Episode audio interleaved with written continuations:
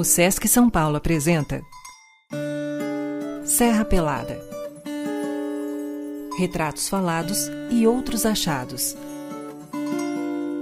Um podcast inspirado nas imagens da exposição Gold, de Sebastião Salgado.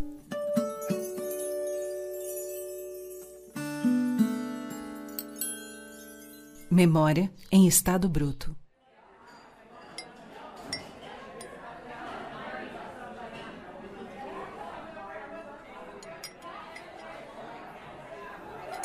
Às vezes a gente precisa entender que nessa vida, tudo que começa acaba um dia. E se tem uma coisa que aprendi em Serra Pelada, foi recomeçar. Olha, compadre, eu vou te contar uma coisa. Eu não me arrependo de nada, de nadinha do que eu fiz até hoje. Ter saído lá de Goiás naquele tempo, deixando para trás minha mãe, meus irmãos, meu filho. Foi difícil, mas foi preciso. Eu não consigo imaginar outra vida que não essa. Você a lembra quando nós chegamos em Serra Pelada? Os apuros que nós passamos até conseguir nossa carteira, acertar um barranco para trabalhar. Cada susto que nós tomamos, rapaz. Você a lembra? Daquele dia que o barranco desabou em cima do nosso companheiro? Que tristeza que foi aquilo. Mas eu lembro também da alegria que nós tinha cada vez que encontrava uma grama de ouro que fosse no cascaio. Lembro como se fosse hoje o primeiro dinheirinho que eu consegui. Aquelas 700 gramas de ouro na Caixa Federal e mandei para minha mãezinha para ela começar a roça dela dali para frente, apesar de tudo que aconteceu, até que nós tivemos um pouco de sorte, né? Eu não esqueço aquelas noitadas que nós tinha lá no quilômetro 30, cada vez que nós encontrava uma pepita. Eu gostava de ir bem chique, com meu cordão de ouro no pescoço. E foi numa dessas aí que tu se engraçou com a Creuza. Ah, lembra?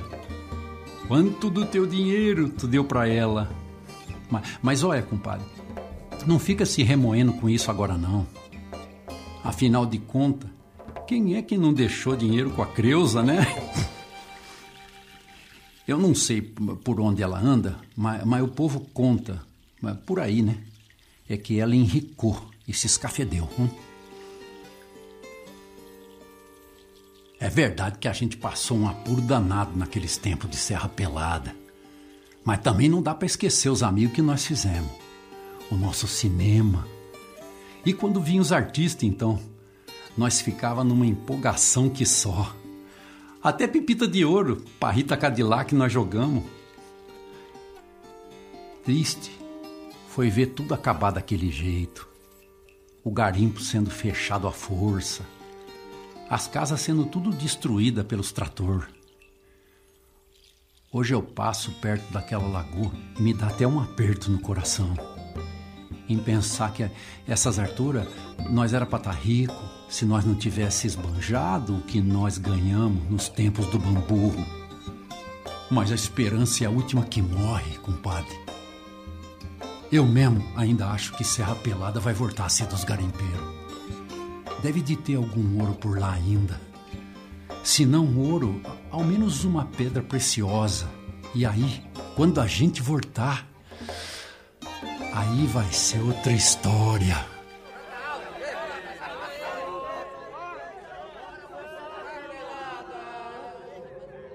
Lembrar do garimpo de Serra Pelada é trazer à luz memórias de um tempo marcado por incessantes disputas pelo direito de exploração daquele território é adentrar o universo complexo de conflitos em torno do desejo de riqueza que desembocou em miséria e degradação. Para entender um pouco melhor essa dinâmica, é interessante lembrar como tudo começou e as motivações que levaram à intervenção do governo militar no garimpo, iniciada em meados de 1980. O garimpo não foi aberto logo com a organização do Serviço Nacional de Informação. O garimpo foi aberto por um garimpeiro que tá? Chegou numa lá numa rocha lá, perto, perto de uma serra e começou a cavar e descobriu e tal. Aí falou com o dono da, da fazenda, né? O, o, o, dono da fazenda, então, fez aquele acordo. Vocês tiram aí e eu me fico com uma parte. Passaram a pesar e começou a sair clandestinamente. A ideia do governo federal era controlar de forma ostensiva as atividades para tentar conter o contrabando. Além disso, com a quantidade de homens já instalados no local, a maioria de agricultores que estavam pela região em busca de terras não havia como assegurar os direitos de extração pretendidos pela Vale do Rio Doce, pois retirar tanta gente dali significaria criar condições para um conflito no campo, elevando a atenção no Pará, que ainda sofria o impacto da recém-findada guerrilha do Araguaia, um movimento guerrilheiro que ocorreu na região amazônica brasileira entre meados das décadas de 1960 e 70, que tinha o objetivo de fomentar a Revolução Socialista, começando pelo campo. O jornalista Paulo Roberto Ferreira nos conta que o Estado brasileiro e seus aliados, entre eles os latifundiários e madeireiros, temiam que um novo movimento guerrilheiro pudesse surgir no sul do Pará e ameaçasse um dos maiores projetos de mineração estatal no país, situado naquela região, o projeto Grande Carajás, iniciado pela Companhia Vale do Rio Doce durante o governo Figueiredo. E eu vou encontrar lá personagens assim: alguém que era do exército e que servia, que foi recrutado pelo Curió para combater a guerrilha. E pessoas que colaboraram, que fizeram parte da guerrilha, mas que eram não eram reconhecidos como guerrilheiros porque não foram recrutados pelo PCdoB, mas foram pessoas que se incorporaram na luta lá, entendeu? Então, eu costumo dizer o seguinte, que dentro lá do garimpo de Serra Belada, batia ponto, no relógio de ponto lá, né, uma figura de linguagem, batia guerrilheiros e, e, e, e combatentes da guerrilha, e bate paus. E todos, e alguns idolatravam o Curió e outros odiava o Curió e estava lá dentro. O Major Curió era o principal agente articulador da intervenção do Estado no garimpo de Serra Pelada. Em seu livro Encurralados na Ponte, que trata com profundidade o massacre de garimpeiros ocorrido em Serra Pelada no ano de 1987, Paulo também conta que era o Curió quem redigia e enviava relatórios ao SNI, Serviço Nacional de Informação, com uma narrativa cuidadosamente construída para convencer o seu alto escalão de que a intervenção era necessária porque o Curió foi dirigir, o Estado brasileiro dirigiu o garimpo de Serra Pelada. O Curió, ele, quando ele perdeu, depois que a guerrilha se encerrou, ele e vários oficiais é, ficavam loucos para vir para a Amazônia porque eles ganhavam mais. E como eles se especializaram de conhecer aquilo ali pelo, pelo trabalho que eles fizeram, de, né, de espionagem, de contratar pessoas e tal, eles estavam. E o Curió, quando viu a história do, do ouro, ele fez um relatório para o Figueiredo. Ele sempre arranjava uma desculpa lá pelo SNI, ele ficou servindo ao SNI, ele, é, é, vamos dizer, ele, ele é deslocado do, da, do, da ativa do Exército para servir ao SNI. E ele sempre arranjava de qualquer conflito que tinha na Amazônia, eles mandavam ele. Curió também tinha suas estratégias para manter ao seu lado um grupo de apoiadores e aliados dentro do garimpo para garantir a manutenção da exploração e o controle das operações ali realizadas, como conta Etevaldo.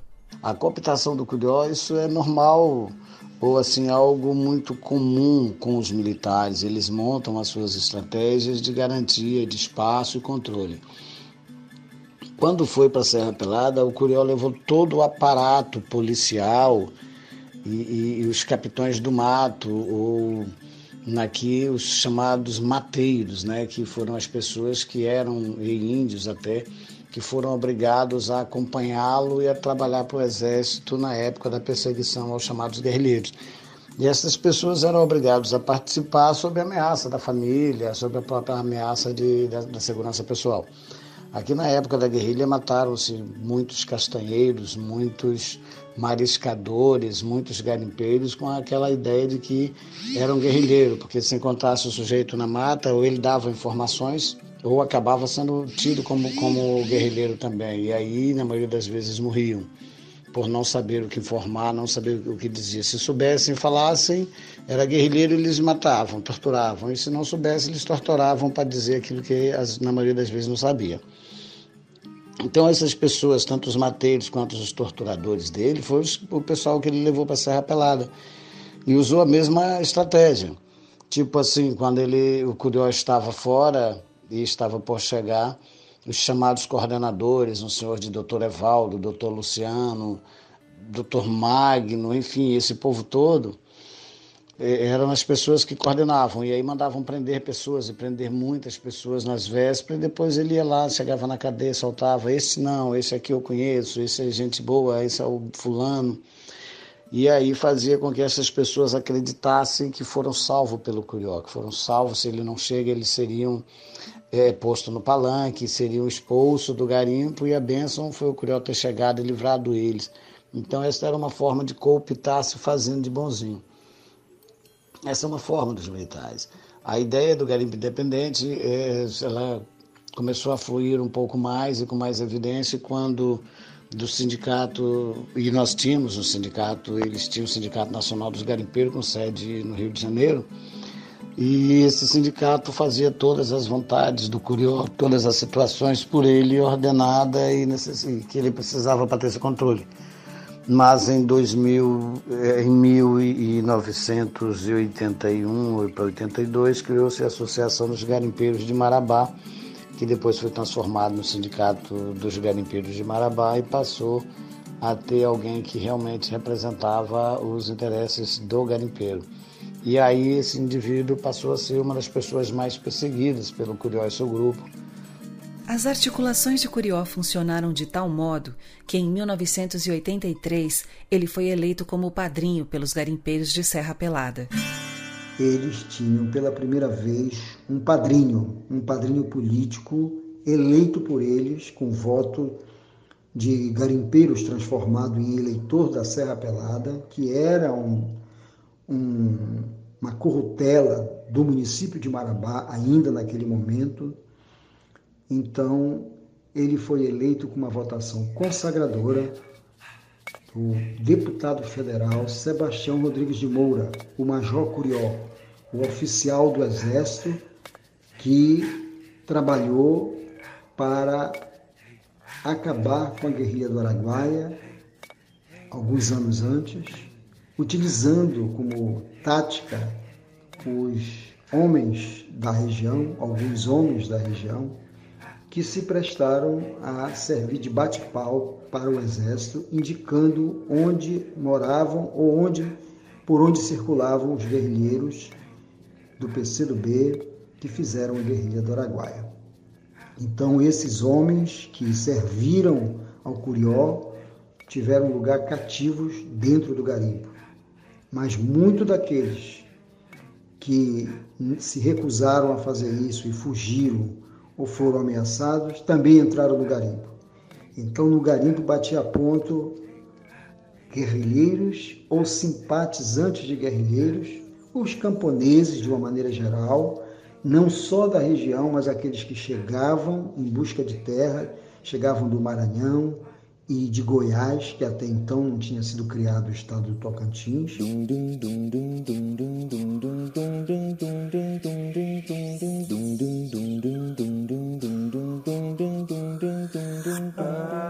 Intervenção do Estado em Serra Pelada instituiu uma série de regras que deveriam ser rigorosamente cumpridas, sob pena de punição.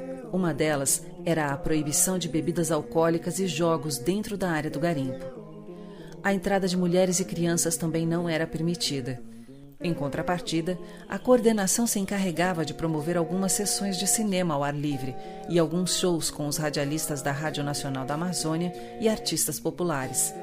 Era nos shows que as exceções para a entrada de mulheres aconteciam. E nós temos, assim, Serra Pelada, algo que era interessante quando a gente fala de quando a gente fala de contatos, de relações, aí nós lembramos diversão, nós não tínhamos a diversão em Serra Pelada, não havia mulheres, não havia crianças nem bebida, então basicamente também não havia diversão. É, o jogo permitido era o de dominó e futebol, e assim mesmo muito pouco campo, muito pouco espaço para as pessoas. Havia uma quadra de esporte que era basicamente da Polícia Federal e dos militares. Quando eles cansavam, não queriam mais, aí esta quadra era deixada para os garimpeiros jogarem. Então o espaço era muito pequeno. A diversão maior que tinha na época, além disto, era o cinema a céu aberto. Havia um cinema a céu aberto em que se passava filmes de bang bang, é, de pornochanchadas, enfim, eróticos, né?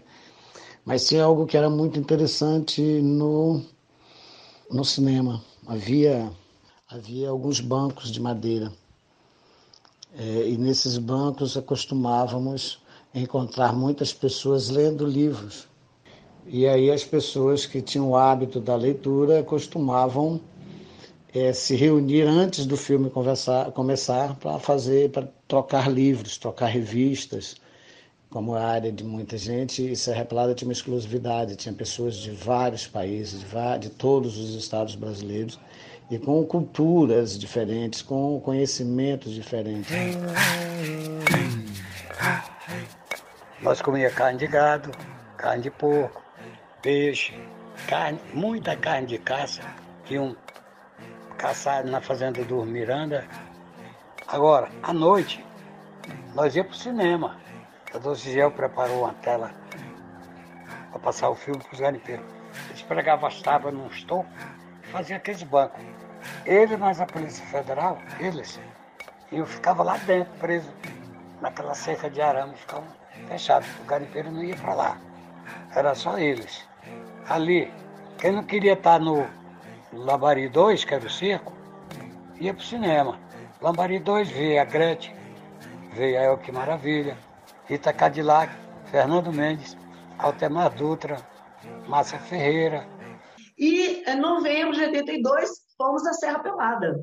Mas como que é? Porque lá na Serra Pelada não podia entrar mulher, não porque era uma área totalmente perigosa, uma área de trabalho, não daria para as pessoas levarem as famílias para lá.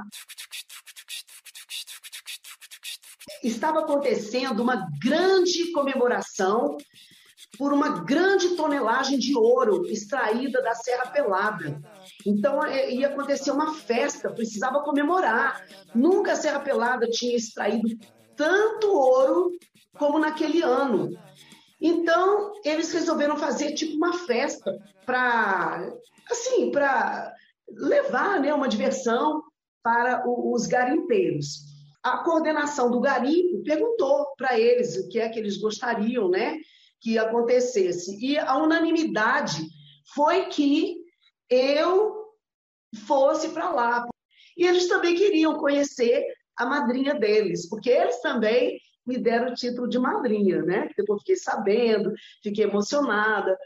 Então fomos eu, Chico Rei Paraná, Maurício Fares, um outro comunicador nosso, e à noite o show. Milhares e milhares e milhares de garimpeiros lá. Tinha lá um espaço bem amplo lá da coordenação que tinha pelo menos 50 mil garimpeiros. Quando eu entrei para cantar, então eles me anunciaram, né? Olha, agora a nossa madrinha e eu não esqueço nunca, porque quando eu cheguei no palco, eu via aquela multidão, e, e foi quando eles, é, o, o, coordenador do garimpo, ele estava com o microfone na mão, e falou: Olha, agora todos os garimpeiros querem fazer uma homenagem para sua madrinha. E eu fiquei olhando, de repente eles acenderam as milhares e milhares de lanternas que eles tinham em mãos. Então ficou parecendo uma cidade toda iluminada. Aí que eu fui ver a extensão do, do, número de pessoas, do número de garimpeiros que estavam ali. E foi emocionante, né? Primeiro eu chorei até. Aí depois a gente cantou, a gente conversou. Fora da área do garimpo, a diversão se concentrava no famoso quilômetro 30, o vilarejo que deu origem à cidade de Curionópolis em homenagem ao Major Curió, que foi também o seu primeiro prefeito. Era onde ficava o comércio e também os cabarés, Lá os garimpeiros encontravam as mulheres, os jogos, as bebidas e ali também gastavam boa parte do dinheiro conseguido com a venda do ouro. Pegava 900 mil aqui na caixa e ia lá pro 31, quilômetro 31, que era o cabaré de lá, sabe? Aí eu tinha uma, uma loura lá, o nome dela chama-se Neuza. Nós se trancava no quarto lá, ia pro Parauapeba, comprava aquelas barracas de praia e lotava, sabe?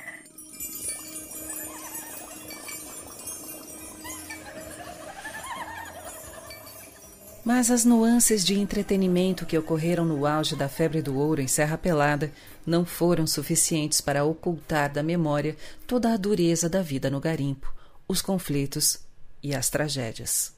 Do momento em que a Serra parou de funcionar, começaram as brigas internas, as, as brigas pelo poder, uns sob o comando do Curió, os outros que combatiam essa ideologia maléfica, né, coordenada pelo Curió. E dentro desse período já tive vários conflitos, eu participei de vários conflitos, as primeiras reivindicações no começo dos anos 80 ainda, e depois a, a tragédia que aconteceu na ponte rodoferroviária de Carajás, onde tivemos mais de 70 desaparecidos. Até hoje ninguém sabe o que ocorreu. Morreram mulheres, morreram crianças, foram jogados de cima da ponte de mais de 70 metros de altura. Enfim, talvez esta, é é, esta certamente é uma história que não está nos anais, mas que foi uma das histórias mais tristes de todo o país e principalmente na região sudeste do Pará, na ponte ferroviária sobre o Rio Tocantins. O episódio ocorreu em 1987, às vésperas do Ano Novo, quando uma tropa de policiais investiu contra os cerca de 300 manifestantes que bloqueavam a ponte rodoferroviária de Marabá em protesto contra a proibição da extração manual. As memórias são várias, mas apesar das, das memórias ruins, tenho também boas memórias, que são os amigos, a parceria que formamos com a luta, os amigos que conhecemos na luta que a luta machuca, mas dá também força, dá ensinamento, faz a gente conhecer pessoas importantes, pessoas que nos ajudam a crescer moral e intelectualmente.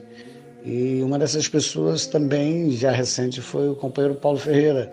As pesquisas do livro dele, eu colaborei, eu participei, foi uma grande pessoa também que, que acabei conhecendo baseado devido às lutas. E isso a gente vai levando para leva para a vida. Né? Nessa correria conheci presidentes, conheci deputados, senadores, é, de peões a presidente acabei conhecendo, acabamos tendo debates com eles nesta correria. Mas ainda não desistimos, repito, moro em Serra Pelada e tenho orgulho de tudo que fiz até hoje. A mina de Serra Pelada encerrou suas atividades em 1992 quando o então presidente Fernando Collor de Mello deu ordens para o fechamento do local e a retirada das máquinas de drenagem que viabilizavam a atividade ao retirar a água que se acumulava na cava, vinda da chuva ou dos lençóis freáticos atingidos devido à profundidade das escavações. Desde então, os garimpeiros que permaneceram na região alimentam o sonho de que ainda possa haver muito ouro embaixo da cava e a esperança de que a mina possa ser reaberta um dia. Muitos deles não voltaram para suas casas, ou porque não conseguiram ganhar dinheiro, ou porque perderam tudo o que ganhavam. Algumas lideranças acreditam que possa existir outros tipos de minérios que possam representar uma alternativa aos pequenos mineradores. Alguns moradores da vila ainda vislumbram a possibilidade de encontrar pedras preciosas ou semi-preciosas. Mas o que se sabe é que a empresa canadense que recebeu a concessão para a extração mecanizada não obteve êxito em seis anos de atividade. Para além das 42 toneladas de ouro retiradas, relatadas por dados oficiais, sabe-se que o saldo deixado pelo maior garimpo a céu aberto do país foi um rastro de mortes por acidentes estimado entre 300 e 500 mil ao longo dos seus 12 anos de atividade, e que o empreendimento de Serra Pelada não foi capaz de melhorar as condições de vida daqueles que permaneceram na vila depois da febre do ouro.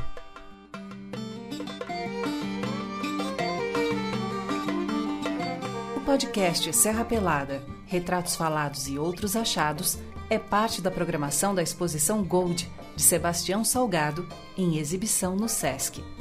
Direção, roteiro, produção, edição e apresentação de Jane Damiati. Voz do personagem Marco Jaferi. Trilha sonora original e paisagem sonora, Levi Ramiro e Álvaro Lara. Depoimentos de Paulo Roberto Ferreira, Etevaldo da Cruz Arantes, Márcia Ferreira e Ivan Barbosa de Almeida Lima.